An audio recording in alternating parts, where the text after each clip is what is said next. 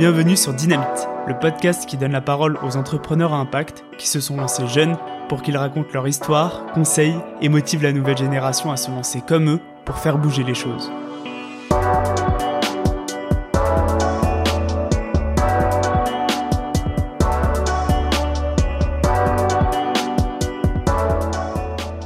Les histoires inspirantes, c'est génial, mais j'avais envie de vous donner tous les outils pour vous lancer. Avec les épisodes tips, je vulgarise en quelques minutes les étapes clés du lancement d'un projet et je vous donne quelques conseils. Allez, c'est parti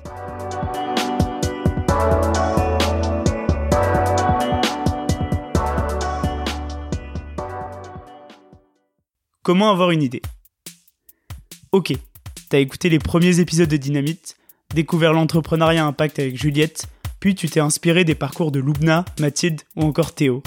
Maintenant, toi aussi t'aimerais te lancer, seulement tu trouves ça dur d'avoir la bonne idée. Pas de panique, on va voir ça ensemble.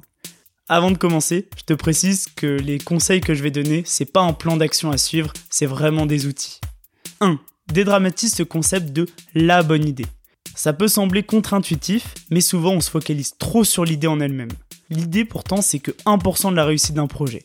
D'ailleurs, quand on regarde les principales causes d'échec, c'est plutôt l'étude du besoin, la rapidité d'exécution, l'adaptation, euh, le fait de s'associer avec la bonne personne ou encore trouver le bon business model euh, qui sont les facteurs déterminants. Et aussi quand on regarde les entreprises qui ont réussi, pour la majorité d'entre elles, l'idée de départ n'est pas l'idée d'aujourd'hui. Ça montre qu'elles ont pivoté. Donc ne tombe pas amoureux de ta solution parce qu'elle va sûrement changer. 2. Trouve ta cause. Par rapport à ce que je disais avant, ne tombe pas amoureux de ta solution, mais plutôt tombe amoureux de la cause.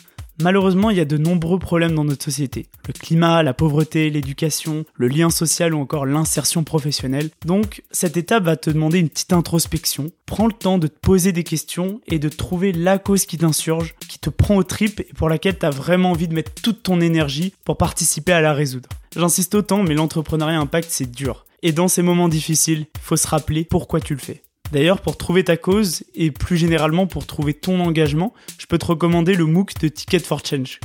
4. Cartographie les solutions, puis identifie les innovations à tester. Une fois que tu as bien creusé le problème, prends une feuille, mets au milieu la cause, puis imagine toutes les solutions pour la résoudre.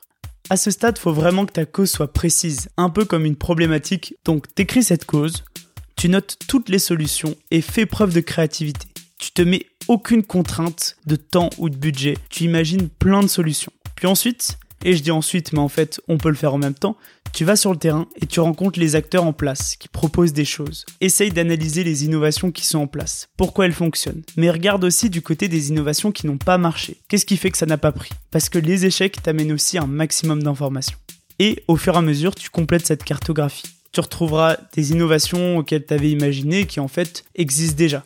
Tu pourras aussi voir des innovations qui fonctionnent à l'étranger mais qui n'ont pas encore été testées en France. Tu pourras aussi retrouver des innovations auxquelles tu avais pensé mais qui n'ont pas fonctionné. Et toutes ces informations, ça va te permettre d'identifier, avec ton regard neuf, les innovations à tester. En quelque sorte, les opportunités de marché. Même si je préfère le terme d'opportunité d'impact. C'est quand même plus stylé. Bien sûr, t'es pas obligé d'appliquer cette solution, mais ça permet vraiment de rester focus sur la cause et de pas réinventer la roue. Ce serait dommage. 5. Vise grand, mais commence petit. Une des clés pour trouver la bonne idée, c'est le test. Et pour tester, il faut commencer par créer quelque chose d'opérationnel rapidement. Donc commence petit avec un prototype simple. Hubert de la Vieille Belt, par exemple, il a commencé avec une ceinture. Il le dit lui-même, c'est parce que c'était simple à réaliser.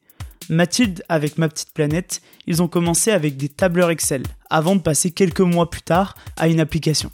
Par contre, ça n'empêche pas d'afficher une grande ambition, et c'est d'ailleurs super important pour embarquer ses parties prenantes, ses clients, ses bénéficiaires, et essayer vraiment de créer une énergie positive autour du projet. Mais il faut y aller étape par étape, donc vraiment partir sur un produit simple, mais qui, avec le test, permettra d'apprendre énormément sur le problème. 6. Test and learn.